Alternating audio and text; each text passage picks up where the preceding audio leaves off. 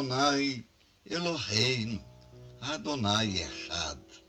Shema Israel, Adonai Eloheinu, Adonai Echad. Ouve Israel, o Senhor Deus é um.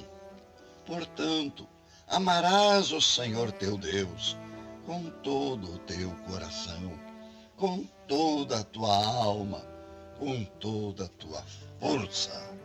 Shema Israel, Adonai Eloheinu, Adonai Echad.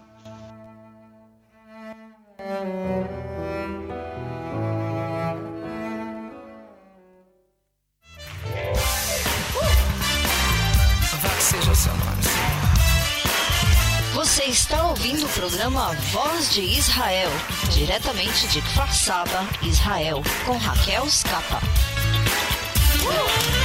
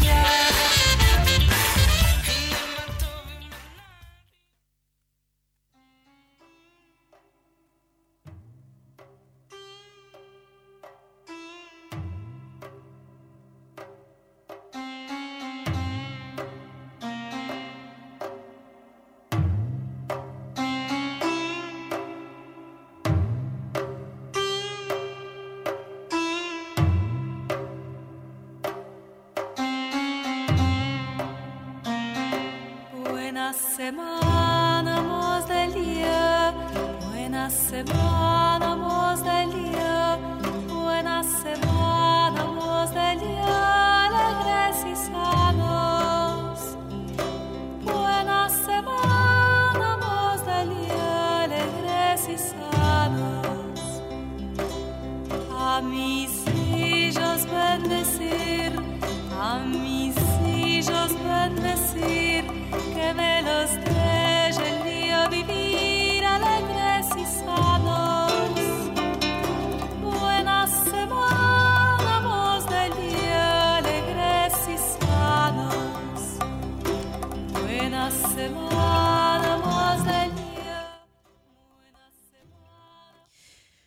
Boa semana, bom final de domingo. Bem-vindos a mais uma edição do programa Voz de Israel. Aqui no microfone eu sou Raquel Rachevski Scapa, com vocês até as 11h30 da noite, horário de Jerusalém, ou seja, das 17 horas no Brasil até as 18h30. Aqui agora são 22 horas e 5 minutos, 10 horas da noite, 5 minutos. E hoje, no programa, nossa pauta antes de tudo, para falarmos, vamos falar, cobrir o máximo possível da visita da comitiva do governo brasileiro aqui em Israel.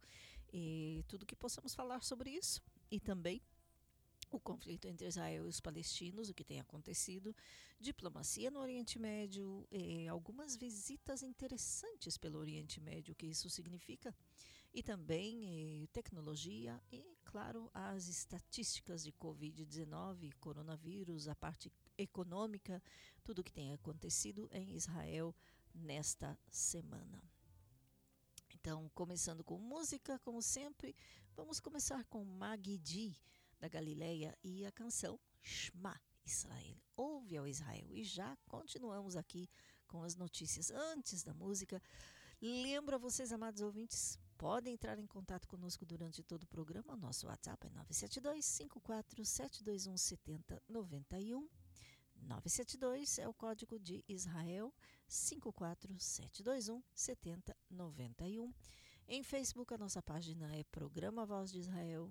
No Instagram é Voz de Israel, procure lá.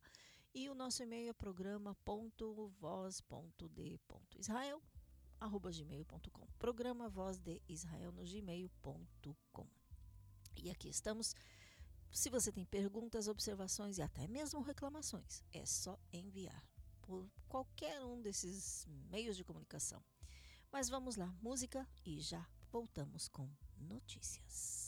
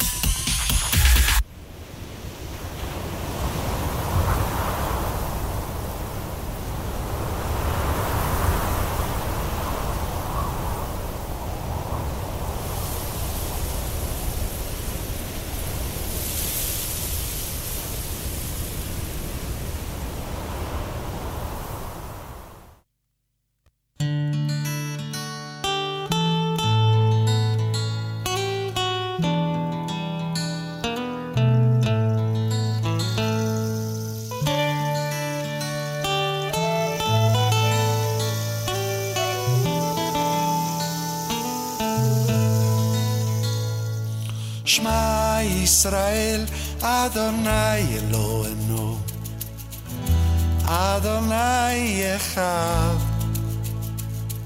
ברוך שם כבוד מלכותו לעולם ועד, לעולם ועד. ואהבת את אדוני אלוהיך בכל לבביך ובכל נפשך ובכל מאודיך.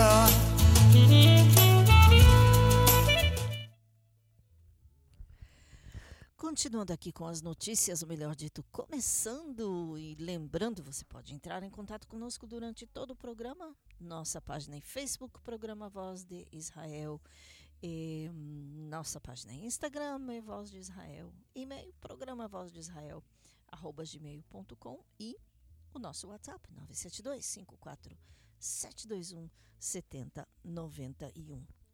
Conte para nós de onde você está ouvindo, como chegou o som até você, como você chegou a esta rádio.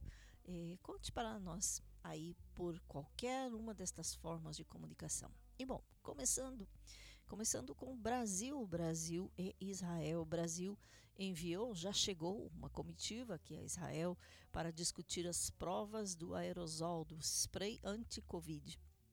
O Brasil eh, enviou no sábado, a comitiva chegou eh, hoje, uma comitiva de 10 pessoas, liderada pelo chanceler Ernesto Araújo, para discutir uma possível eh, cooperação entre Brasil e Israel com relação ao spray anti-Covid desenvolvido eh, por cientistas israelenses, especificamente desenvolvidos no Hospital Ichilov, em Tel Aviv. Estamos falando do Exo CD24.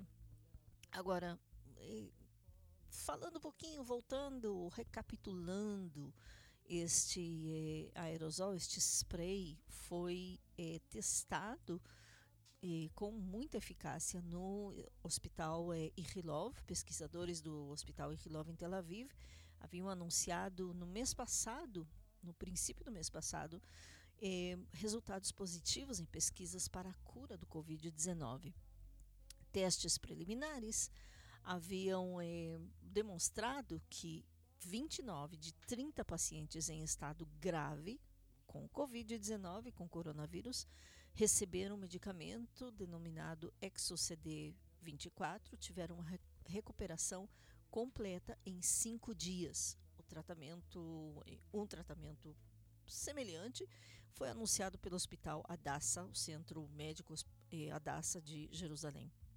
Em Tel Aviv, o professor Nadir Arber, do Centro Integrado de Prevenção do Câncer do Hospital Ichilov, havia testado o medicamento que vem sido desenvolvido em pacientes, eh, por eles, eh, em pacientes em estado moderado e grave, com resultado positivo de 95%, 29 de 30.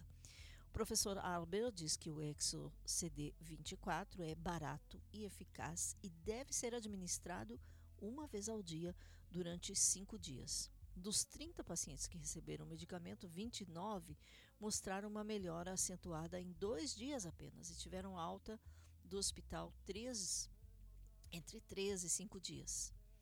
E, após estes resultados positivos, o hospital apelou ao Ministério da Saúde de Israel para solicitar a extensão da pesquisa. Atualmente, não há drogas para coronavírus no mundo esse desenvolvimento certamente entusiasma o mundo científico e médico. Bom, é com o objetivo de negociar a compra deste medicamento que a comitiva brasileira chega a Israel.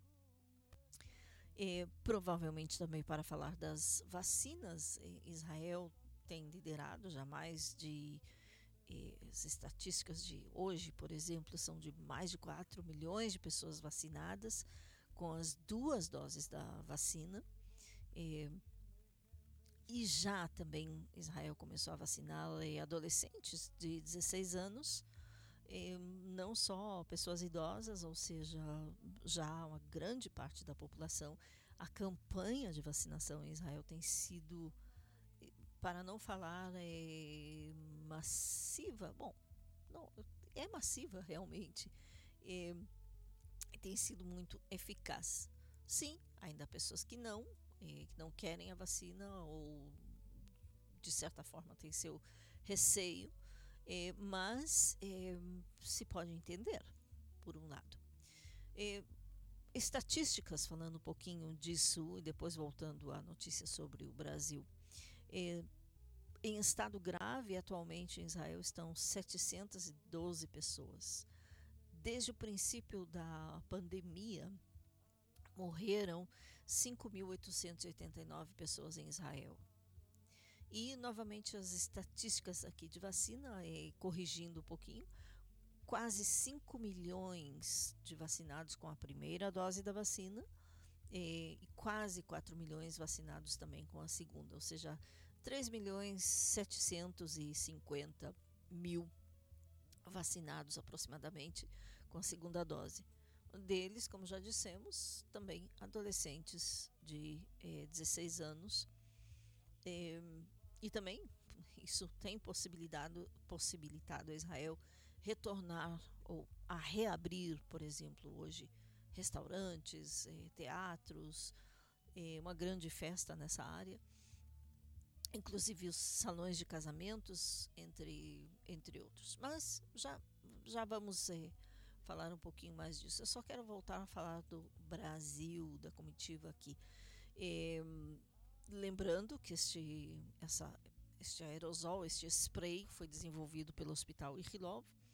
É, agora, o presidente Bolsonaro é, disse que as primeiras notícias são as mais é, suspeitosas possível, mas por outro lado, tudo ali tem que sair bem sem apresentar maiores detalhes sobre as possíveis provas clínicas no Brasil. Ou seja, será levado ao Brasil também para provas químicas. Aqui em Israel tem sido tem se mostrado eficaz. Então, não tem por que não ser eficaz em outro lugar. O presidente, um dos é, governantes mais negacionistas com respeito à gravidade da pandemia do coronavírus, promoveu desde o início da emergência sanitária medicamentos cuja eficácia não está comprovada cientificamente, entre elas cloroquina e o vermífico invermectina. invermectina. E, de toda forma, aqui está esta comitiva para negociar a compra ou provavelmente provas conjuntas do, do medicamento no Brasil. Isto é parte, provavelmente. Bom, a outra coisa que acontece: a comitiva não poderá viajar pelo país, por Israel, e sim somente ter reuniões oficiais e também eh, esta visita à fábrica ou a, ao hospital Ichilov, onde está, sido, eh, onde está sendo desenvolvido o remédio. Por quê? Porque voltando à pandemia, tudo tem a ver, tudo está ligado à pandemia. O aeroporto recém foi reaberto, mas quem entra em Israel, não importa se é cidadão ou não, tem que entrar em quarentena de 10 a 14 dias. Só que, como são visitas oficiais, não vão poder entrar em quarentena de 10 a 14 dias. Mas a solução é que eles não poderão passear pelo país, não poderão ter muitas reuniões, só as reuniões oficiais e aparentemente só num local. E é, a, além da reunião do, no hospital, a visita ao hospital Ichilov em Tel Aviv, é, ou melhor dito, Centro Médico Suraski. É, parênteses, inclusive esse hospital foi é, escolhido um dos melhores entre 200 hospitais de todo o mundo Outro hospital israelense, que também foi escolhido nesta lista, só que está entre os 10 melhores do mundo, é o Hospital Shiba Tel Shomer, também na região de Tel Aviv. Hum, fechando parênteses, e eh, terminando um pouquinho com orgulho de ser cidadã de Israel. E, sim, por que não? Então, eh, fora estas visitas, eles não poderão eh, fazer nenhuma outra visita, acho que nem a Knesset, o parlamento de Israel, eles poderão ir. Tudo devido às limitações por causa da, do coronavírus. Voltando a falar agora da economia e de tudo que foi aberto, depois eu falo do conflito e outras coisas. Devido ao fato de que estivemos eh, agora, estamos sa saindo do terceiro grande lockdown, o terceiro grande toque de recolher, confinamento, tudo que você queira dizer sobre isso. Depois de muitos meses, hoje, depois de um ano, eh, alunos da, do ensino médio, por exemplo, das eh, sexta, sétima, oitava, nona e décima séries, aqui até o ginásio, por exemplo, é tudo considerado umas seguido. Só depois de um ano eles estão retornando, retornaram hoje as aulas. Hoje, domingo, sim, Israel, é, escolas, comércios, tudo. Domingo é, é a nossa segunda-feira. É, então, hoje retornaram as escolas, mas provavelmente não será para todo o tempo, não para toda semana. Serão dois dias na escola, dois dias por Zoom, dois dias na escola, ou seja, não uma, um retorno total. É, hoje retornaram a abrir muitos restaurantes, também, novamente, com as limitações exigidas pelo governo, ou estipuladas pelo governo, pelo Ministério da Saúde. É, o aeroporto reabriu, sem e até cancelaram o chamado Comitê de Exceções, ou seja, um comitê que eh, recebia os pedidos de israelenses que queriam retornar ao país, de vários, de vários países, visitando ou eh, queriam vir a Israel para visitar a família, principalmente agora, época de festa, daqui a pouco é Pesach, a Páscoa judaica, eh, ou israelenses que precisavam viajar daqui para o exterior. Então, este comitê de exceções discutia, examinava cada caso, discutia e decidia se aprovava ou não a entrada ou a saída da pessoa. Sim, estamos falando de cidadãos israelenses. Agora, qual é o eh, problema? Não há, de certa forma, problema. Ou sim, porque muitas pessoas não podiam entrar, não podiam retornar a tempo. Eh, havia uma, um limite de mil pessoas por dia, depois de 200 pessoas por dia, durante muito tempo. Nem falar que houveram meses que ninguém entrava nem saía, não haviam voos, ou só, só realmente voos de resgate ou voos de emergência, é, ou voos oficiais, ou seja, de oficiais do governo que precisavam visitar, fazer visitas oficiais ao exterior, mas nem todos. Agora, este comitê foi cancelado, então hoje conseguiram retornar a Israel vários cidadãos israelenses, principalmente dos Estados Unidos. Hoje também reabriram voos para eh, Londres, Paris, eh, também para os Estados Unidos. De São Francisco não, já não há voos por enquanto não. Para São Francisco tampouco. E na semana que vem, provavelmente adicionarão os voos para Kiev, na Ucrânia. Então assim estamos. Agora, quem entra no país, se até agora era obrigado a ir ao que chama-se, eh, era chamado de Hotel Corona, ou seja, confinamento de, de entre 10 e 14 dias, num hotel especificamente designado para receber eh, pessoas que tinham que ficar em isolamento por 10, entre 10 e 14 dias, até terem os testes eh, negativos com relação ao coronavírus. Então, agora esses, isto foi cancelado, ou não totalmente. O que significa? As pessoas poderão, principalmente, é claro, é, cidadãos israelenses retornando. Turismo não há, não há entrada de turismo em Israel. É, país que vive de turismo, mais de um ano já sem turismo. É, os cidadãos israelenses retornando também novos imigrantes vindo a Israel poderão escolher ou ir para um hotel Corona ou eh, receber uma pulseira eletrônica junto com o telefone que vai enviar o sinal aonde a pessoa está. E se a pessoa for para sua casa e escolher usar a pulseira e estar em confinamento, em quarentena, na sua própria casa, o governo, é claro, estará é, vendo se a pessoa sai de casa ou não, porque estará com essa pulseira, essa pulseira eletrônica. E caso a pessoa não obedeça é, as regras de confinamento, haverá uma multa muito grande. A multa é de 5 mil shekels ou mais ou menos 7 mil reais em torno de 7 mil reais. É, vou examinar daqui a pouco, mas é por aí. Em torno de 7 mil reais é a multa para quem não obedecer o confinamento voltando do exterior. Não só voltando do exterior. Se hoje, por exemplo, alguém esteve em contato com uma pessoa, com outro contagiado com coronavírus, tem que fazer o exame se e tem que ficar em confinamento entre 10 e 14 dias, neste tempo fazendo mais um teste para ver se está positivo ou negativo. Se neste período de tempo a pessoa sair de casa, também paga essa multa. 5 mil cheques ou quase 7 mil reais por aí.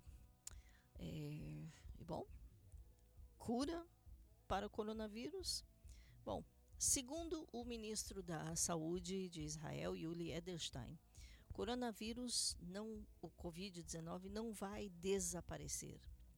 Vai estar aqui, mas podemos diminuir o índice de contágio se eh, seguirmos as regras de confinamento, quando é necessário, de distanciamento social, de máscara, eh, vacinação para quem ainda não foi vacinado, etc. Agora, tudo isso que tem acontecido em Israel, a outra coisa que esqueci de mencionar. Restaurantes que reabriram, teatros que reabriram. Segundo o ministro da Saúde, tudo que foi reaberto hoje, tudo bem, ótimo. Só que só quem pode entrar são as pessoas que têm o atestado de vacinação, ou que é chamado de atestado verde. É, algumas instituições, alguns eh, estabelecimentos decidiram usar só o que se chama de eh, bandeira roxa, ou seja, não não permitir a entrada somente a quem foi vacinado, apesar das digamos assim recomendações do governo, mas qualquer um pode entrar só mantendo a distância. Então, estes são os que estão marcados com a bandeira roxa. Mas os que estão marcados com bandeira verde são aqueles que eh, aceitam só pessoas que foram vacinadas não com, só com a primeira dose, com a segunda também.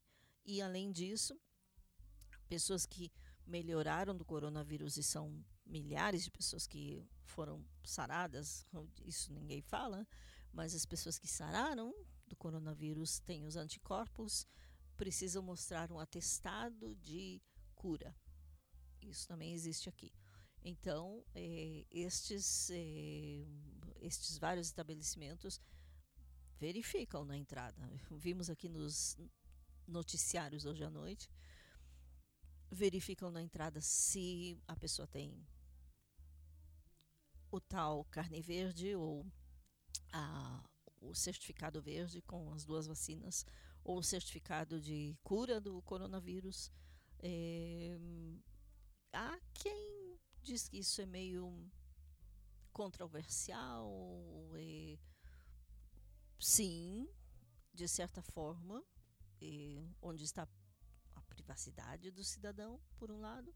Por outro lado, é onde está o pensamento na, no bem-estar dos seus trabalhadores, eh, de outros clientes, de quem entra na sua, no seu estabelecimento, também tem isso. Mas os que escolheram, eh, os que optaram pelo chamado, pela chamada bandeira roxa, também estão pensando nos seus clientes, porque eh, a controvérsia aqui é quem não se vacinou ainda ou quem às vezes tem uma alergia e não pode se vacinar, tem, existem pessoas assim, ou ainda não pôde, ou ainda por algum motivo médico ou outro, não, ainda não pôde receber a vacina, vai ser considerado cidadão de segunda categoria.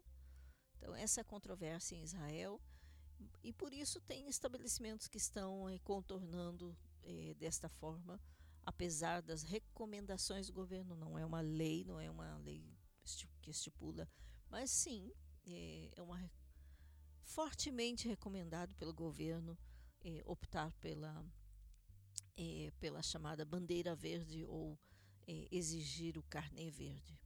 Essa é a situação em Israel. Vamos fazer um intervalozinho musical e já continuamos com mais notícias. Aqui são 22 horas e 32 minutos. Está ouvindo o programa Voz de Israel na rádio Boas Notícias de Israel. I will take you from among the nations, gather you out of all countries, and bring you into your own land. Then I will sprinkle clean water on you, and you shall be clean. I will cleanse you from all your filthiness and from all your idols. I will give you a new heart and put a new spirit within you. I will take the heart of stone out of your flesh and give you a heart of flesh. I will put my spirit within you and cause you to walk in my statutes, and you will keep my judgments and do them. Then you shall dwell in the land that I gave to your fathers. You shall be my people, and I will be your God. you've given unto me. A new spirit you've put within me. You've taken my stony heart away, and you have given me a heart of flesh to pray.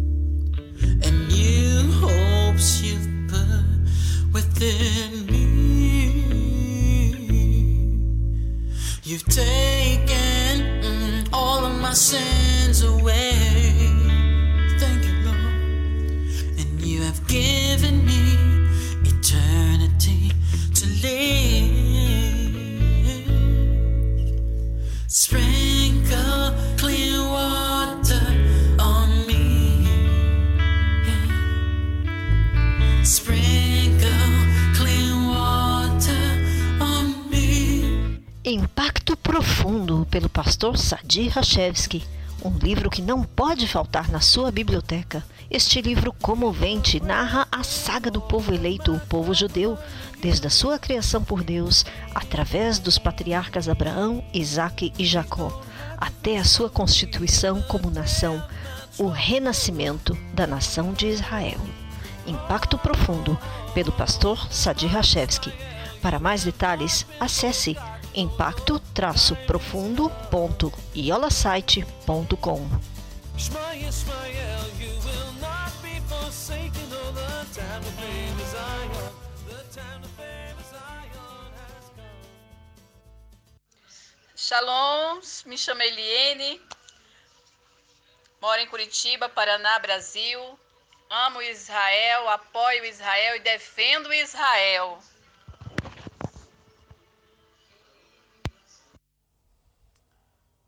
Meu nome é Maria do Carmo, sou de Belo Horizonte, eu apoio Israel. Meu nome é Sara Berrar e eu apoio Israel, sem dúvida. Você está ouvindo o programa A Voz de Israel, na rádio Boas Notícias de Israel.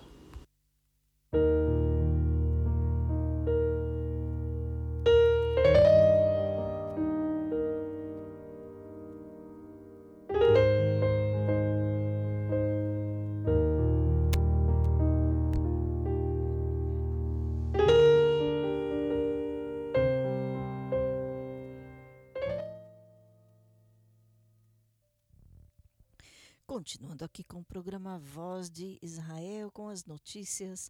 Lembrando, nosso WhatsApp é 972-54721 7091. Conte para nós da onde você está ouvindo e como está chegando, como nosso som está chegando até você. E quero já agradecer aí aos ouvintes em Porto Alegre, também em São Paulo, em Fazenda Rio Grande, lá em Curitiba, Paraná, em, também em Jundiaí, Campinas, em Aracaju, em Brasília e aqui em Israel também, lá no norte, no sul e lá na Bélgica. Bélgica, Portugal, Espanha, Estados Unidos. Obrigada, obrigada, obrigada. Continuem conosco e continuem escrevendo, dizendo como como você chegou até o Voz de Israel. Nós vamos passar a outras notícias agora. E, obviamente, nem tudo é coronavírus, mas algumas coisas ainda são. Espirulina. Já ouviram falar de espirulina? Pode prevenir a gravidade do Covid-19. espirulina realmente um estudo que mostrou que eh, reduz 70% da liberação de uma proteína no sistema imunológico que causa a perigosa tormenta de citocinas nos pulmões.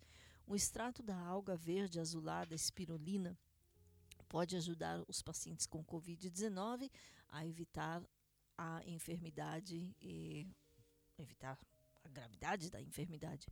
Isto foi informado por um estudo realizado por cientistas israelenses e islandeses, publicado na revista Marine Biotechnology.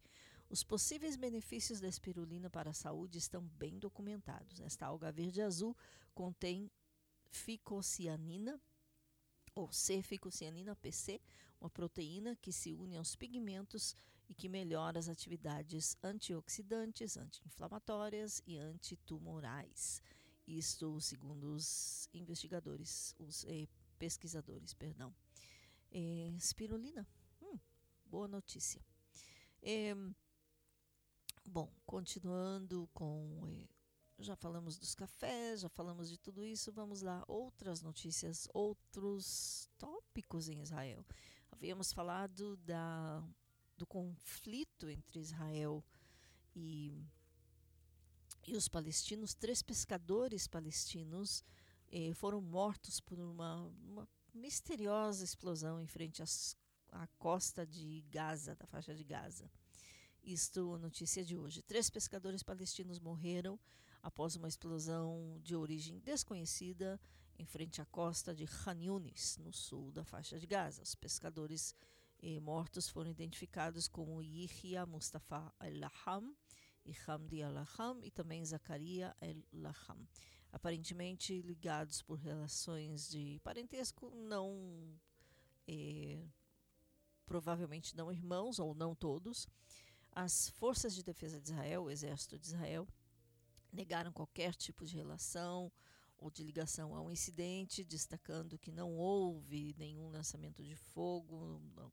Israel não abriu fogo contra a faixa de Gaza desde domingo de manhã. Ou seja, os três morreram hoje, mas o exército não, eh, não abriu fogo. É, nas redes sociais é sugerido que os pescadores foram cansados por um foguete do Hamas.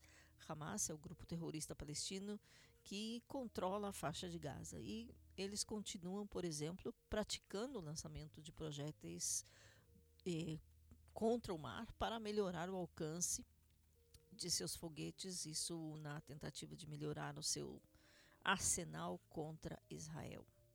Não era de esperar que o Ministério do Interior na faixa de Gaza, controlado pelo Hamas, lance ou comece uma investigação é, transparente. Transparente? Não, isso não acontecerá é, na faixa de Gaza. É, sabemos que imediatamente culpam a Israel, não?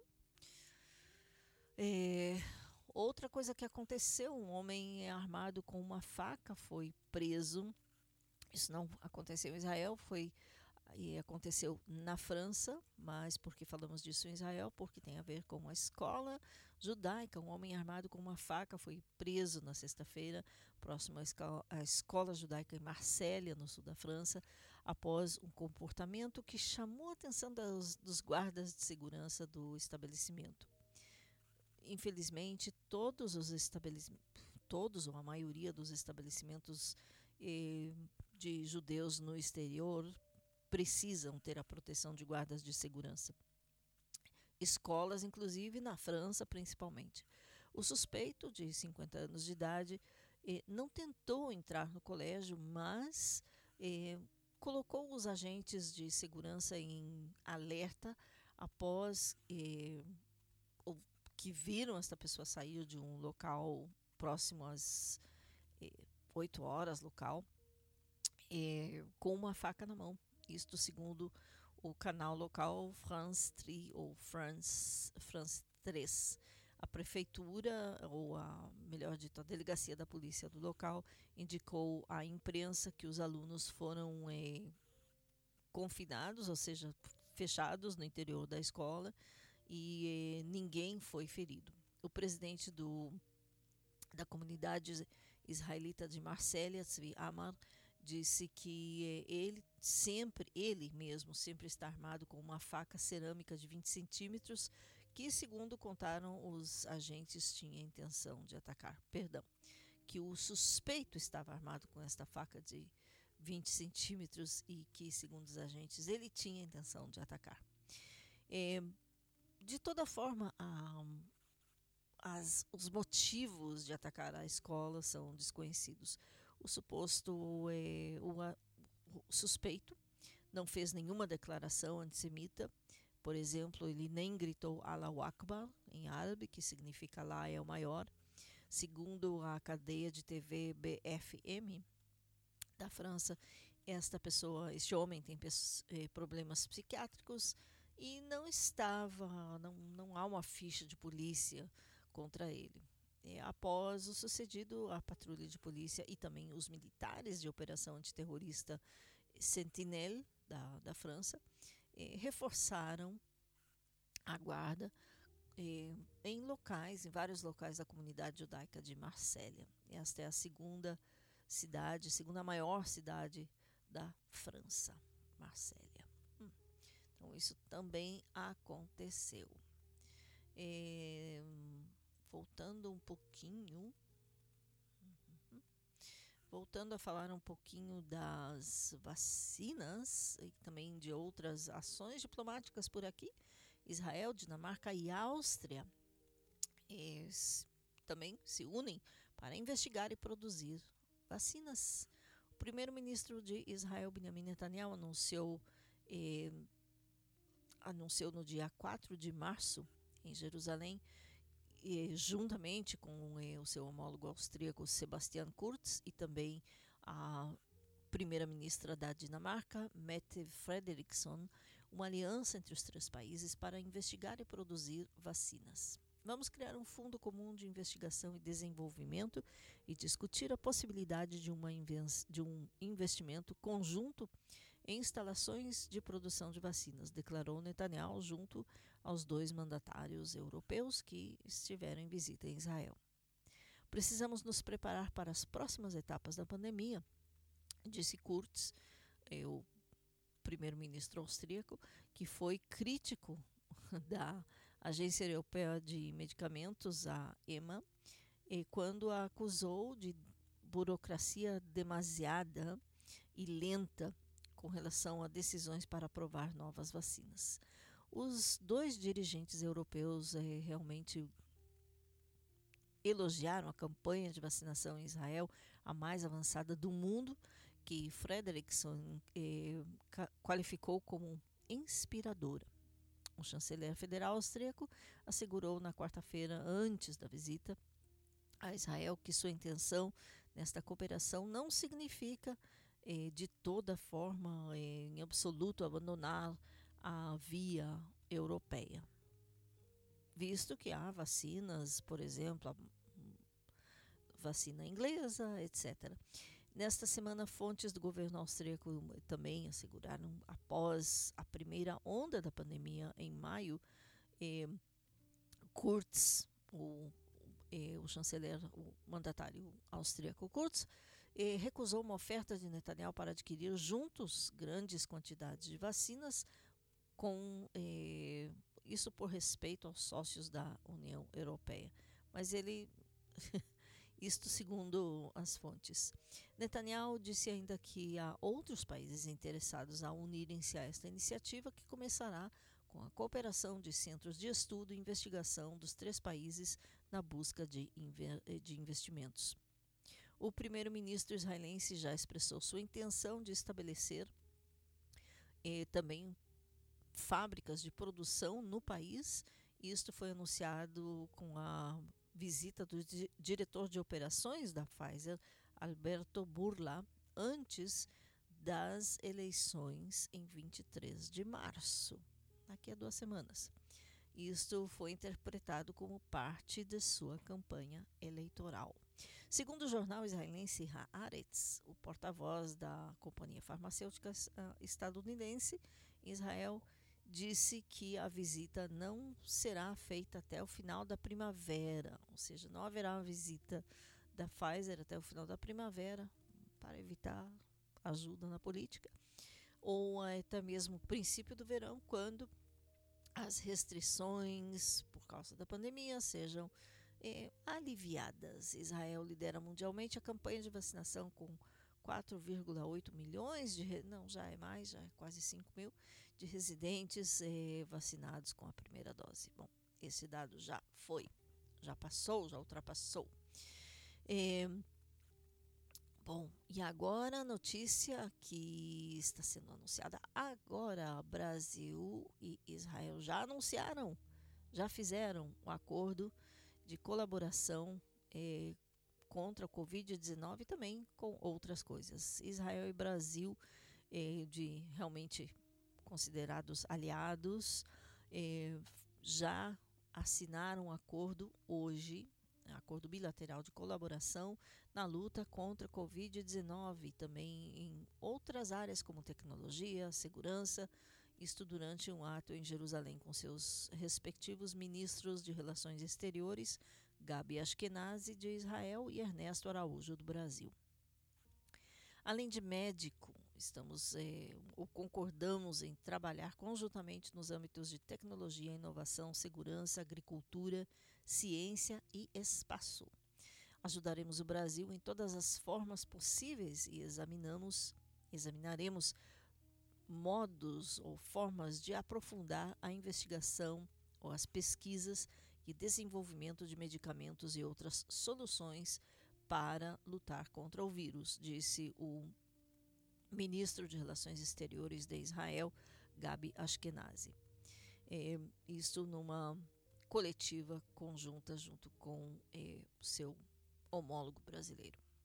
O ministro Araújo, que lidera a delegação de altos eh, cargos do Brasil, está em visita oficial em Israel até terça-feira. Entre eles está também o deputado Eduardo Bolsonaro, filho do presidente Jair Bolsonaro, que nos últimos anos também estreitou os laços com o governo israelense liderado pelo primeiro-ministro Netanyahu. A cerimônia aqui começou com, eh, a, com a assinatura e, e a declaração conjunta, conjunta de ambos os eh, titulares, de ambos os ministros, que expressaram sua simpatia mútua e elogiaram os laços entre as autoridades israelenses e brasileiras.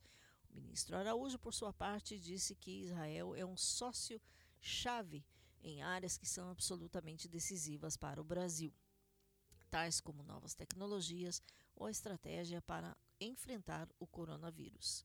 Israel está dando exemplo com relação eh, a respeito disso, está liderando o caminho da vacinação na luta contra a pandemia, disse o ministro Araújo.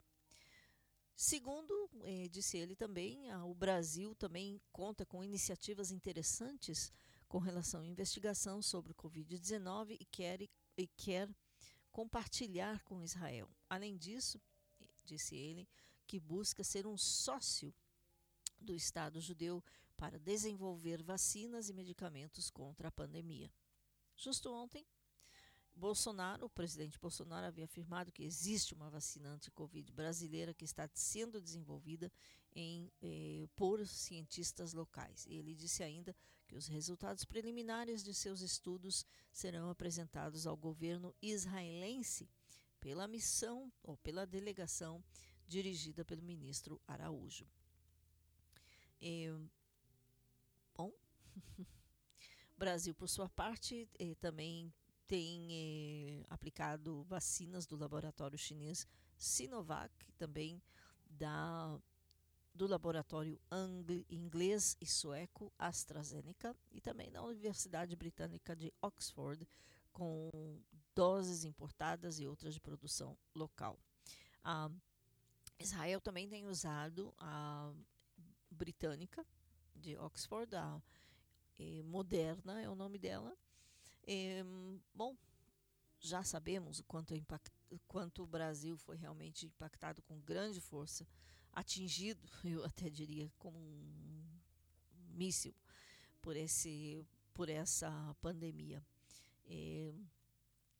Esperamos que realmente isto traga eh, melhoras. E, e, bom, eu quero falar de outras coisas e vamos lá mais, uma, mais um intervalozinho musical e já continuamos. Shiloh Ben Hod, é, You Rain.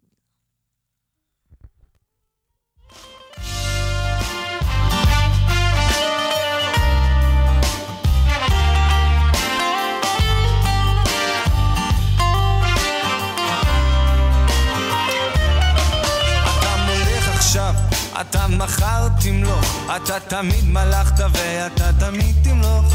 אני מכתיר אותך, מכתיר באהבה אהבה שלעולם לא תיגמר. אתה מולך עכשיו, אתה מחר תמלוך אתה תמיד מלכת ואתה תמיד תמלוך. אני מכתיר אותך, מכתיר באהבה אהבה שלעולם לא תיגמר תן לי רק שנייה אחת לשבת לרגליך שם יותר טוב מאלף שנים בעולם. לנצח אהיה אסיר תודה לפניך כי כל הכבוד מגיע לך. כל יום חדש חסדך עליי עודם יקר עושה תמיד. אני חופשי להלב בלי שום הרשעה. אתה מולך עכשיו, אתה מחר תמלוך אתה תמיד מלכת ואתה תמיד תמלוך אני מכתיר אותך, מכתיר באהבה אהבה שלעולם לא תיגמר. אתה מולך עכשיו, אתה מחר תמלוך אתה תמיד מלכת ואתה תמיד תמלוך אני מכתיר אותך, מכתיר באהבה אהבה שלעולם לא תיגמר. אנחנו נסיכים ואתה הוא המלך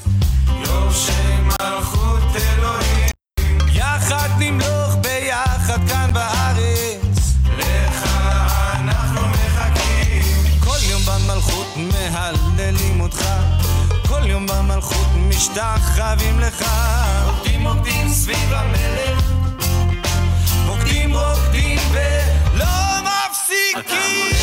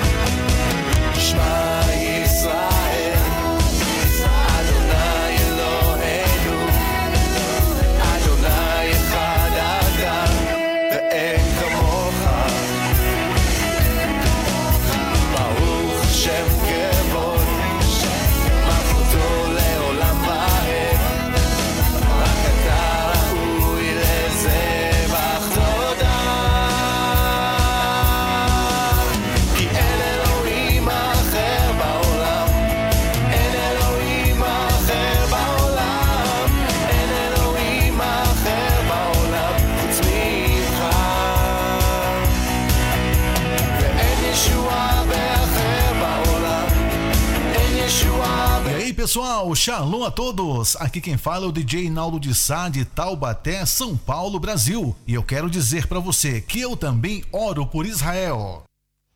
Eu sou a Valquíria Rachevski de Porto Alegre. Eu apoio Israel. Meu nome é José Luiz da Cruz Bispo. Moro em Aracaju, Sergipe, Brasil. Eu apoio Israel. Ah, shalom. Meu nome é Uísia Paiva, moro em Brasília e apoio Israel.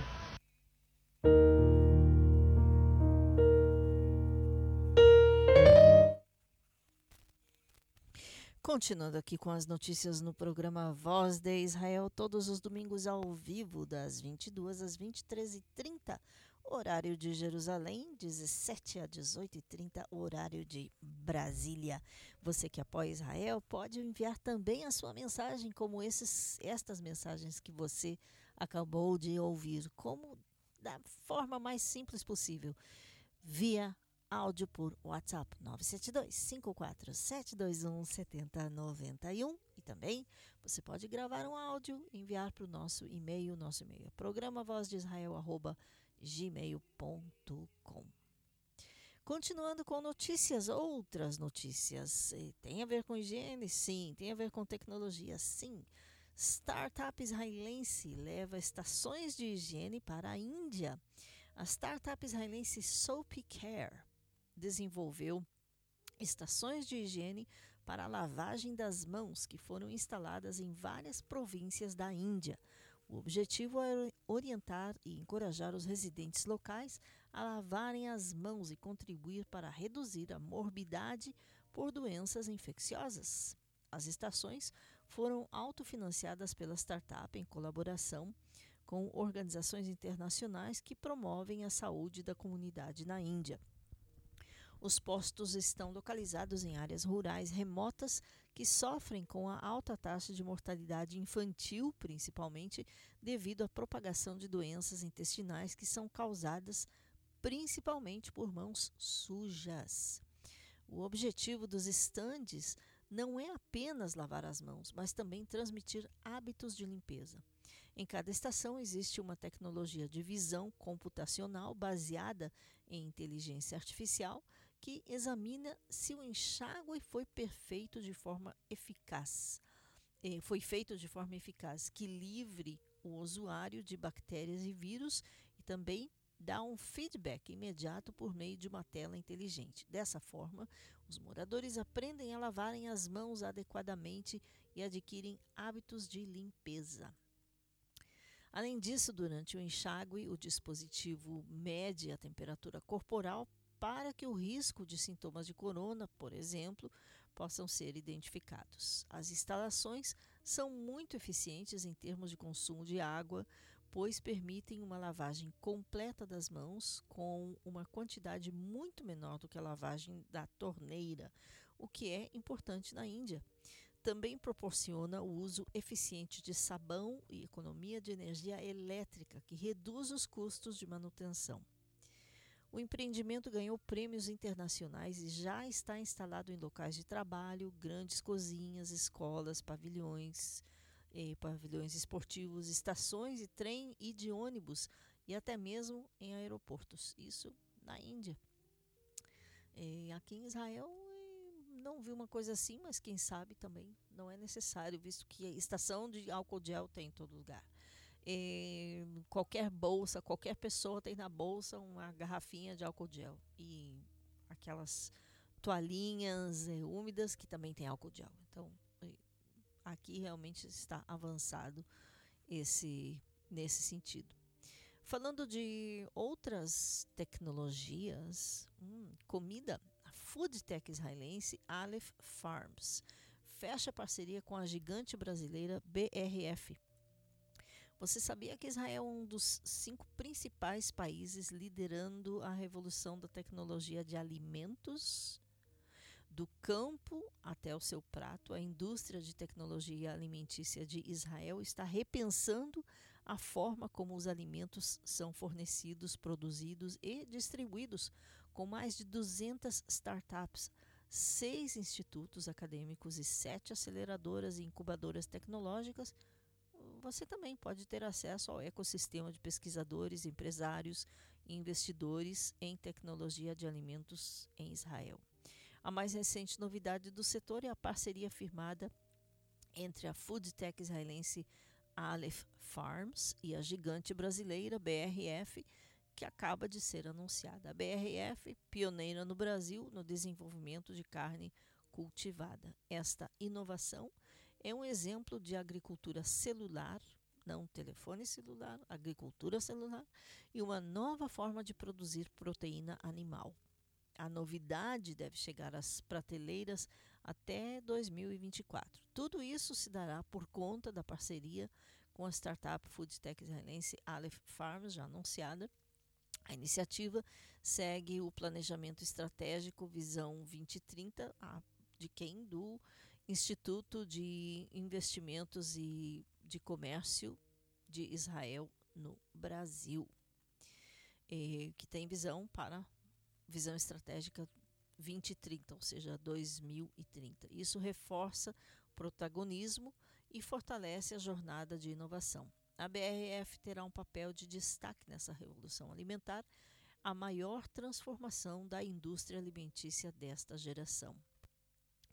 Desde 2014, temos isso um anúncio da BRF, temos testemunhado uma crescente demanda por novas fontes de proteína impulsionadas por diversos setores, como preocupações ambientais, novas dietas e estilos de vida, que impulsionam o crescimento dos estilos alimentares, incluindo dietas flexitarianas e vegetarianas em todo o mundo.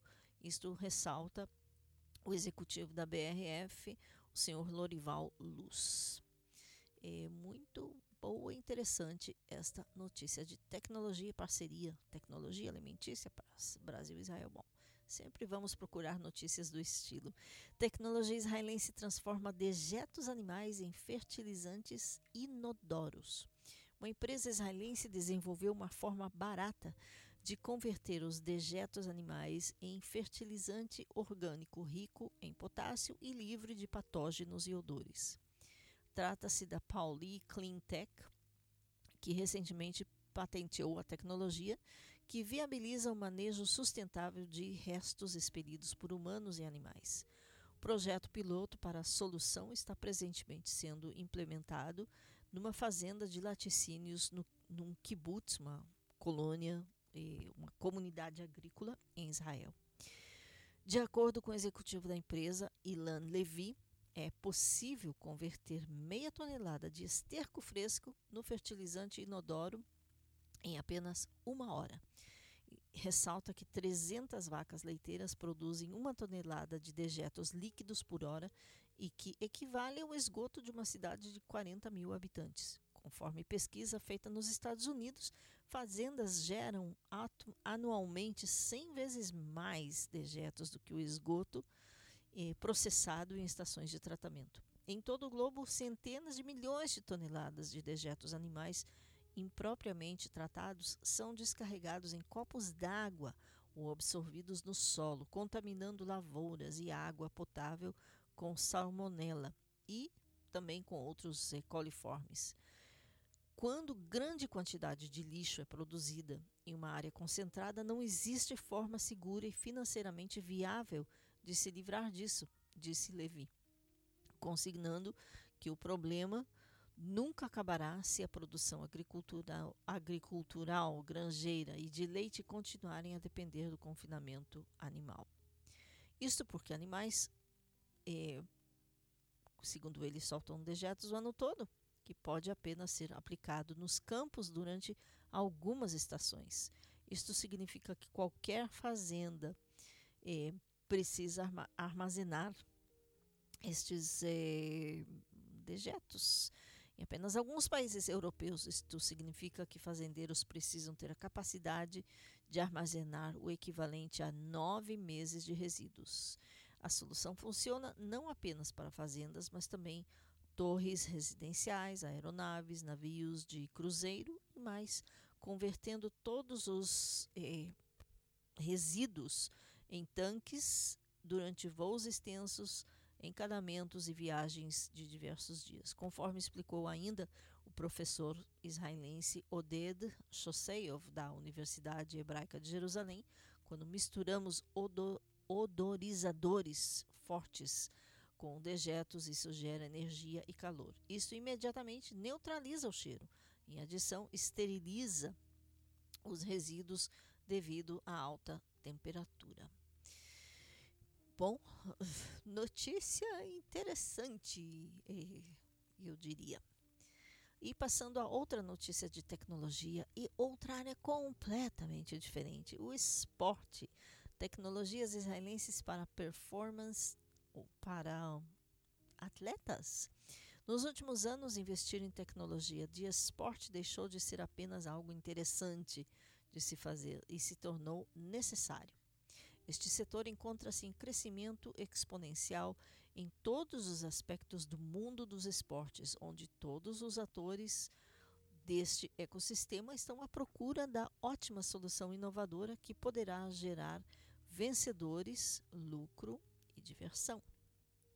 Quando observamos as tendências globais, podemos identificar o boom do ecossistema israelense, por exemplo, da Sportec, ou tecnologia de esportes, como uma liderança em inovação para as principais organizações em praticamente todos os segmentos do setor.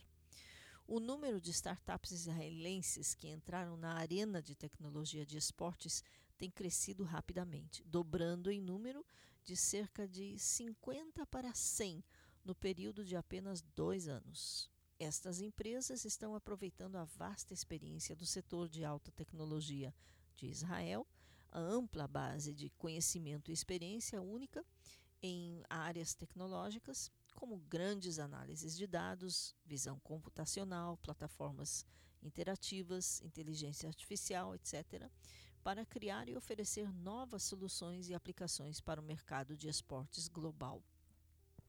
Neste sentido, noticiamos o, por exemplo, Israel Sports Tech Day, ou, por exemplo, o Dia eh, de Tecnologia de Esportes Israelense, o primeiro evento online eh, feito pelo Centro de Comércio e Investimentos de Israel no Brasil em parceria com a CBF, que convidou empresas israelenses tais como a Playsight, Playmaker, IntelliGym e Track 160 a compartilharem suas experiências e tecnologias com os clubes de futebol brasileiros de um painel de discussões.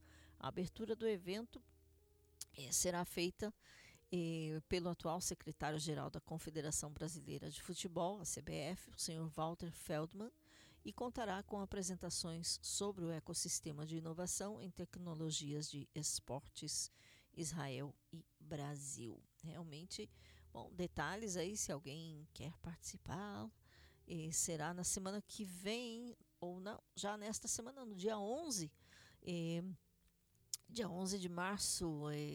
Bom, os detalhes, se alguém estiver interessado, é só escrever que eu passo, eu tenho aqui o e-mail da pessoa é, porque você tem que se registrar. Se você está aí na área de esportes, ele interessa realmente é, bom, tecnologia de esportes.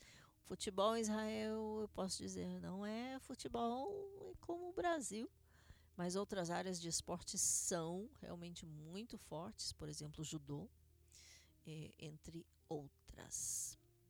É, passando a notícias é, de outra natureza, Romero Brito recebe a medalha de Jerusalém, de, a medalha Jerusalém de ouro. É, Torna-se o primeiro artista a receber a homenagem. No domingo, na semana passada, o artista, artista plástico brasileiro Romero Brito foi homenageado com a medalha Jerusalém de Ouro. A condecoração é dada pelo governo israelense a personalidades que contribuíram com o fortalecimento da relação entre os dois países. A cerimônia de entrega da medalha aconteceu de forma virtual, como é de se esperar nessa época, na sede da Embaixada de Israel em Brasília e Distrito Federal, numa série de homenagens que vem fazendo antes de deixar o cargo o embaixador israelense Yossi Shelley. Ele reconheceu a importância da obra do pintor Romero Brito para a promoção do Estado de Israel e do povo judeu. E sem o embaixador Yossi Shelley se despede do Brasil. É, e realmente muito fez muito pelos dois países. E ainda nesta notícia, ao lado das, da bandeira das duas nações, das bandeiras das duas nações, o embaixador Yossi Shelley declarou: Romero Brito não só eleva o nome do Brasil nas artes, mas também nutre enorme paixão por Israel, tendo inclusive já contribuído com doações para as forças de defesa de Israel, além de manter parcerias com a comunidade judaica de Miami. É uma honra tê-lo como um grande amigo e defensor do meu país, disse o embaixador Yossi Shelley. Romero Brito é o primeiro artista brasileiro a receber esta medalha. Durante sua carreira internacional, ele já criou inúmeras obras em homenagem ao povo de Israel. A mais recente delas é a chamada The Western Wall, ou o Muro eh, Ocidental, que celebra 72 anos da fundação do Estado de Israel e retrata a importância da cidade de Jerusalém para a comunidade judaica.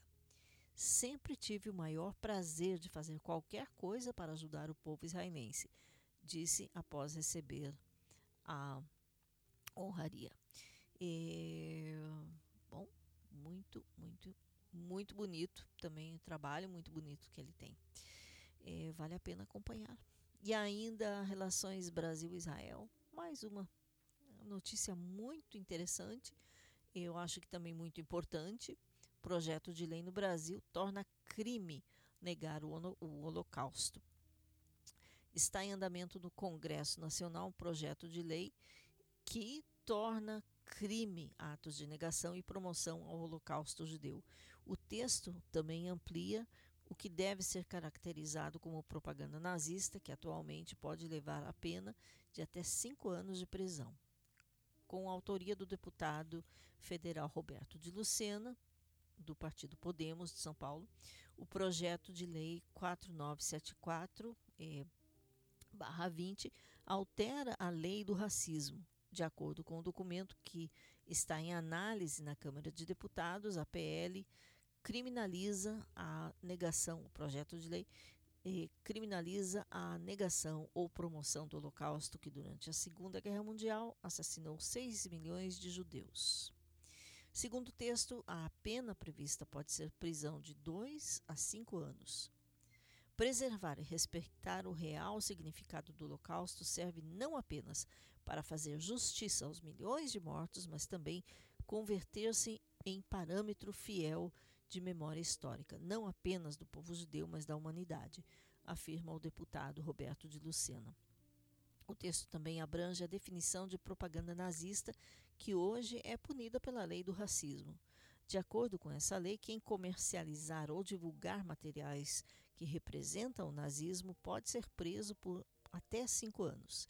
A alteração proposta pela PL amplia o que se entende como ou por representação simbólica. A suástica é um dos símbolos do nazismo e não é o único, sendo todas as suas manifestações artísticas, musicais, literárias, também peças dessa ideologia e que, a depender do contexto, devem ser considerados como elementos de propaganda nazista, declara o autor da PL, da proposta de lei, o deputado Roberto de Lucena. Para entrar, entrar no plenário da Câmara, o texto precisa ser analisado e aprovado pelas comissões de Educação e Constituição e Justiça e de Cidadania do Congresso Nacional. E, bom, proposta de lei muito importante e agradecendo, inclusive, ao deputado Roberto Lucena por isso. E agora uma notícia que interessa quem deseja se converter ao judaísmo, conversões não ortodoxas darão direito à cidadania. A Suprema Corte israelense decidiu na segunda-feira que as pessoas que se converterem ao judaísmo sob os auspícios dos movimentos reformistas e conservadores em Israel têm direito à cidadania israelense. De acordo com a Lei de Retorno de 1950, considerada um dos princípios fundamentais do Estado, apenas pessoas com herança judaica ou casadas com alguém com herança judaica podem obter a cidadania israelense. Herança judaica, ou seja, que tem descendência judaica.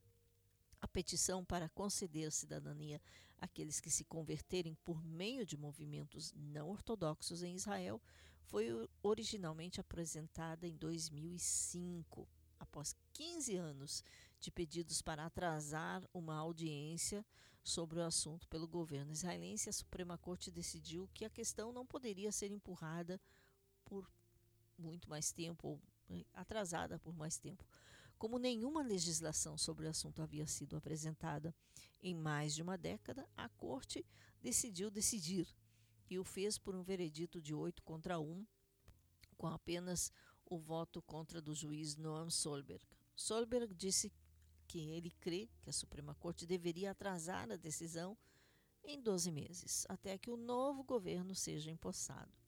A decisão de segunda-feira, ou seja, da semana passada, da segunda-feira, só se aplica a conversões em Israel. Uma decisão judicial anterior forçou o Estado a reconhecer conversões não ortodoxas no exterior para fins de imigração, mas não aquelas realizadas no país. Ou seja, explicando, até agora, quem se convertia ao judaísmo em Israel para receber a cidadania em Israel precisava fazer conversão eh, segundo os, as cortes, eh, os tribunais ortodoxos religiosos somente, ou não reformistas, não eh, qualquer outro tipo de corrente religiosa do judaísmo, explicando do judaísmo.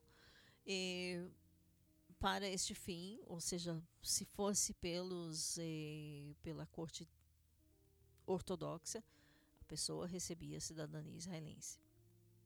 Se a conversão fosse feita no exterior, ortodoxa ou não, mas devidamente aprovada pelos tribunais de pelas cortes rabínicas, por exemplo, da Bélgica, e se uma pessoa na Bélgica se converte ao judaísmo através do chamado judaísmo contemporâneo, o judaísmo reformista, até alguns anos atrás não era aceita essa conversão, mas a corte em Israel forçou o governo aqui a aceitar esse tipo de conversão e, e assim a pessoa pode migrar para Israel sem problema nenhum. E se fosse feito até uns 20, 25 anos atrás, não era aceito, agora sim. Isso é realmente muito bom. Então, teoricamente, imigrantes eh, africanos e trabalhadores estrangeiros que vivem em Israel sem status legal podem agora, por exemplo, completar sua conversão e posteriormente receber cidadania israelense. As conversões reformistas e conservadoras são realizadas contrariamente à lei judaica e não são aceitas por nenhuma corrente, eh, são contrariamente à lei judaica ortodoxa, não são aceitas por nenhuma corrente de judeus ortodoxos. É, e esta lei bom, foi é, passada, foi meio que a Suprema Corte meio que forçou o governo a aceitar. Eleições, quase não falamos delas, mas bom, 23 de março está chegando e não há muitos partidos, não há muitos. Eh, muito mais o que contar de todos os partidos, eh, além do que contamos até hoje, mas eh, até agora não. É como dizer, se as eleições ocorressem hoje, provavelmente é, Yeshatid, que é um partido centri, entre centrista e esquerda, de toda forma contra Netanyahu, eh, teria entre 23 e 24 mandatos. Um, Likud, de Benjamin Netanyahu, continua por enquanto liderando as pesquisas de opinião. Mas, bom, em 16 dias eh, teremos as eleições em Israel, dia 23 de março. Eh, e aqui explicando os partidos eh, que estão. Para quem está ouvindo pela primeira vez, para quem ouviu e já esqueceu. Em Israel, como é sistema parlamentar, eh, a maioria, temos 120 membros na Knesset, o parlamento de Israel. Para ter uma maioria, o governo precisa ser formado de pelo menos 61, 61 membros. Só que de tantos partidos que temos, é, acho que pelo menos 30, 32 partidos concorrendo a lugar na Knesset. É, os principais são entre 10 partidos, um pouco mais. É, nenhum partido, é, já muitos anos, nenhum partido chega aos 61 ou 62. Então, para isso, precisa formar alianças, ou seja, coalizão com outros partidos que tenham interesses, hum, digamos assim, ideais, não interesses parecidos ou próximos de alguma forma ao partido eh, que recebe a incumbência de formar o governo. Qual é o partido que recebe a incumbência de formar o governo? O partido com a maioria de votos? Não exatamente. É o partido com a maioria de recomendações, apesar do fato de que, por exemplo, em Carrolavan, em alguma outra, uma das, das eleições anteriores, recebeu uma maioria de mandatos, não recebeu a maioria de recomendações para formar um governo. Então, por isso, quem recebeu a maioria de recomendações foi Netanyahu, foi o Likud de Netanyahu, encabeçado por Netanyahu. E assim foi formado o governo de coalizão nacional junto com Kaholavan de Benny Gantz. Kaholavan significa azul e branco. É, só que é, estamos indo novamente às eleições após um ano, porque o governo se dissolveu devido a é, discórdias dentro do governo, é, projetos de lei que não foram passados é, enfim, uma série de desavenças dentro da casa. Então, no dia 23 estaremos indo novamente às eleições e até lá, na semana que vem, provavelmente, se tudo der certo, teremos aqui eh, novamente um debate, como tivemos eh, no ano passado, entre eh, representantes dos, das duas grandes correntes políticas em Israel brasileiros, sim. Ah, os brasileiros aqui também não concordam com tudo. Há vários partidos. Então vamos ver. Se tudo der certo, teremos aqui na semana que vem esse debate. Bom, quero lembrar novamente o nosso nossa página em Facebook, é programa Voz de Israel. no Instagram é Voz de Israel também. Programa Voz de Israel, arroba gmail.com é o nosso e-mail e 972-54721-7091 é o nosso WhatsApp. E se você é, quer manter em contato conosco durante toda a semana, use um desses meios e é só escrever e também envie a sua mensagem declarando o seu nome, cidade, estado e seu apoio a Israel. Dica Façava Israel para vocês em toda parte do planeta, todas as partes do planeta. Eu sou Raquel Rachevski Scapa. Até a semana que vem.